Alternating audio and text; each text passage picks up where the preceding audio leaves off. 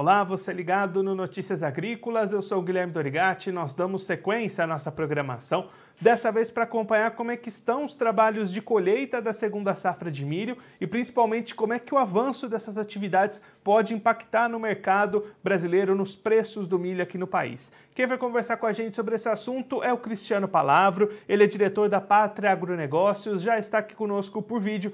Então seja muito bem-vindo, Cristiano, é sempre um prazer tê-lo aqui no Notícias Agrícolas. Bom dia, Guilherme. Prazer é meu em participar. Obrigado pelo convite. Vamos tentar esclarecer aí algumas informações sobre esse mercado e sobre os trabalhos de campo aí do milho. Cristiano, a gente tem acompanhado né, o começo dos trabalhos de colheita em algumas regiões aqui do país, um começo mais antecipado do que a gente está acostumado nas safras anteriores. Né? Como é que está esse início de trabalho? É uma antecipação grande com relação às últimas safras?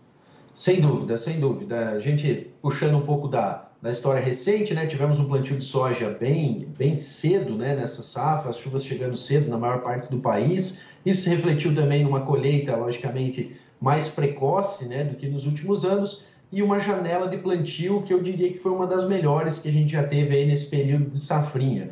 Tivemos muitos plantios ainda no mês de janeiro, né, especialmente no estado do Mato Grosso, e depois grande parte das lavouras já estavam implementadas até o final de fevereiro, com remanescentes aí, principalmente no centro-oeste, pouco remanescente para o mês de março. E essa boa janela de plantio é o que está garantindo ainda uma safrinha razoável diante de chuvas que não foram tão boas ao longo do ciclo. Mas fato é que a colheita já começou, segundo o nosso levantamento, que é feito sempre ao final de cada semana, 3,3% da, da segunda safra já estava colhida até a última sexta-feira, um número aí pelo menos 1,5% acima da média dos últimos cinco anos e bem acima do que a gente observou em 2021, que foi uma das janelas mais tardias. Né? Em 2021, menos de 1% aí das lavouras já estavam colhidas nesse momento. Esse mês de junho será de grande intensificação desses trabalhos de campo e a gente, sem dúvida, vai ter um milho disponível mais cedo ao mercado nesse ano com a chegada uh, dessa colheita mais precoce.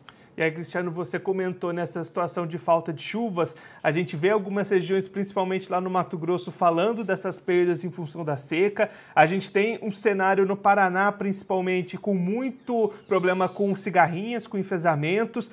De que maneira esses problemas interferem no total da safra? É um, um problema representativo que vai tirar produção ou ainda assim vai ser uma safra grande? Bom, é importante dizer que mesmo com os problemas, a safra ainda vai ser grande e há uma grande perspectiva que a safra de milho nesse ano seja um recorde, até porque a gente teve um aumento de área muito significativo nesse ano. É, esse aumento, por si só, já com produtividades mesmo abaixo do potencial inicial, já garantem um, um, uma, um recorde de produtividade. Os nossos números aqui mostram um aumento de área nesse ano de pouco mais de um milhão de hectares é, com 7% em relação de, de aumento de área em relação ao ano passado. Mas, de fato, na nossa visão, na visão da Pátria Agronegócios, o mercado ainda está estimando uma safra um pouco maior do que ela realmente é. A gente sabe que existem problemas no Mato Grosso. O Mato Grosso tem áreas muito boas, mas também tem áreas com problemas. O estado de Goiás, onde eu estou, é um estado que, principalmente na sua porção leste, tem problemas graves, já que as chuvas em abril, principalmente, foram muito abaixo da média e é, essas áreas mais cedo sofreram bastante com essa falta de chuvas. O estado de Minas Gerais também teve problemas, o norte de São Paulo, enquanto para o Mato Grosso do Sul, para o Paraná, a gente vê uma situação um pouco melhor em termos climáticos. Realmente, o que chama a atenção para o Paraná é a questão que você comentou, né? os ataques de cigarrinhas, os enfesamentos, ah, os problemas com pragas em geral, em geral mas o clima no, no, sul e no Mato Grosso do Sul até foi favorável, assim como a gente observou nas porções mais ao norte do país. O Mato Piba, que teve um aumento de área, o, o centro-norte do Tocantins, é, o norte do Mato Grosso, Rondônia, esses locais a gente vê como uma safra boa. Mas, de fato, existem perdas e, na nossa visão, a safra hoje estimada pela Conab, pelo USDA, ela está levemente superestimada. Para trazer um, número Guilherme, hoje a Pátria Agronegócios trabalha com uma produção total entre 108 e 109 milhões de toneladas. Se a gente comparar estado a estado em relação aos números ontem atualizados pela Conab, existem cortes aí na nossa visão para serem feitos no Paraná, cortes aí de 1 milhão e meio a 1,8 milhão, milhões, milhão de toneladas, né? No Mato Grosso também há um corte, é, o IMEA também atualizou seus números, trazendo um número um pouco abaixo do que a Conab projeta hoje. Goiás e Minas Gerais praticamente em linha, a Conab já trouxe algumas quebras de produção, mas principalmente no Mato Grosso e no Paraná, nós temos aí uma visão de números um pouco menores do que as atuais projeções do Departamento Oficial Brasileiro. E aí, Cristiano, você comentou nesse volume é recorde chegando no mercado, vai chegar mais cedo esse volume diante do antecipado das colheitas. Como é que isso mexe no mercado? Os preços já estão respondendo a isso? Vão responder ainda durante esse mês? Como é que isso tem movimentado, tem impactado nos preços aqui no Brasil? Sim, de certa forma o mercado já sente sim essa entrada mais precoce né, da, da oferta da segunda safra. O que chama a atenção também, Guilherme, é que ainda existem pequenos bolsões de estoques remanescentes da safra passada, então é grande a probabilidade que esses estoques sejam colocados ao mercado antes da chegada da, da safra nova.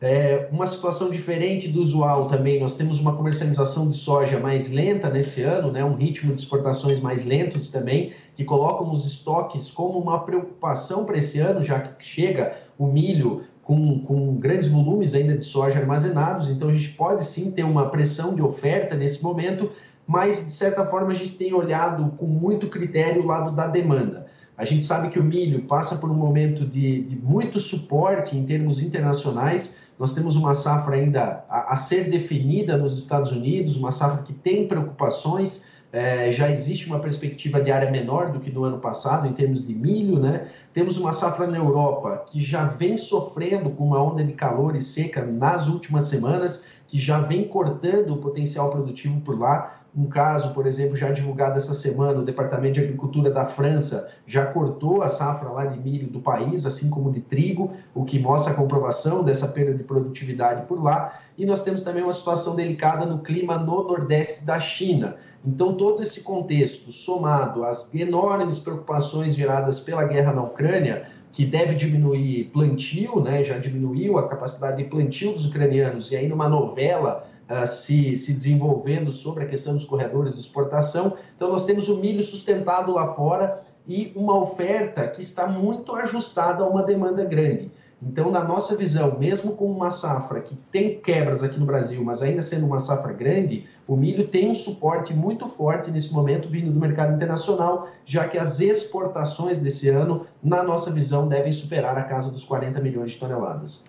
E aí, Cristiano, a gente já viu em momentos recentes nesse preço de milho aqui no Brasil superar os 100 reais, chegar ali nos 110, 112, nesse momento B3 ali ao redor dos 90. É esse patamar que vai ser trabalhado? Vai superar? O que, que você está vendo ali para os preços? A gente pode chegar novamente naqueles patamares de 100?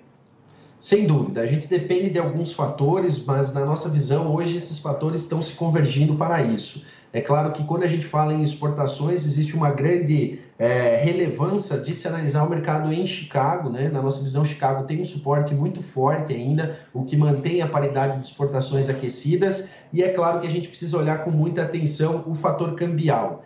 Eu cito esses dois fatores, Chicago e câmbio, até para explicar parte dessas quedas que a gente teve nessas últimas semanas. Não foi só essa entrada de oferta, não foi só esse desaquecimento da demanda interna que resultou nessas baixas de preços que a gente viu recentemente. O dólar perdeu seu patamar de 5, foi buscar os 4,70, agora está trabalhando em recuperação, tem viés ainda positivo pela frente, até por causa das incertezas da situação fiscal brasileira, agora nesses gastos extras para controlar o processo inflacionário, tem aquela incerteza também gerada pelo processo eleitoral. Então, se a gente mantiver patamares de Chicago sustentados com um câmbio com esse viés altista, esse patamar novamente de 100 reais na bolsa ele é totalmente viável, já que a demanda, em nossa visão, será bem agressiva, especialmente vinda de fora pelo nosso milho brasileiro.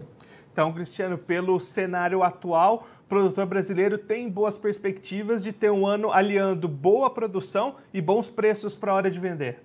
Sim, sim. Se a gente olhar para o passado recente, vamos, vamos pegar aqui o ano de 2020, por exemplo. 2020 nós tivemos uma safra bastante irregular, uma safra bastante boa, com boas produtividades, e os preços tiveram uma grande alavancagem no segundo semestre, baseados principalmente em demanda. Se a gente olhar para 2021, a gente teve uma quebra muito significativa de produção e os preços perderam força ao longo do segundo semestre. Então, não só na produção é, está o desenrolar dos preços, né? A gente tem que acompanhar realmente o que sobrará de milho lá na frente e isso vai trazer muita relevância para a demanda. Então, a gente tem um cenário, sim, de sustentação aos preços do milho hoje. É claro que as oscilações serão muito significativas, a gente tem um fator de volatilidade muito grande posicionado no mercado hoje, que é a situação ucraniana. É, todo dia a gente vê notícias novas, né? Se vai liberar o porto de Odessa, se não vai, as negociações lá envolvendo também a mediação da Turquia. Isso tudo gera muito barulho no mercado, gera muita incerteza. Temos ainda o mercado climático em desenvolvimento nos Estados Unidos,